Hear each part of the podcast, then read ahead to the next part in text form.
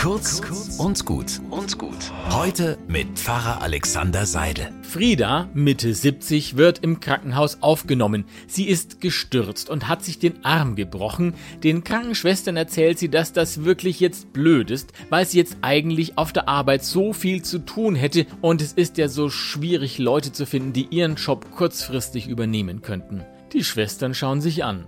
Mitte 70 und redet davon, dass sie bald wieder auf Arbeit müsste, ob man da mal einen Demenztest machen sollte.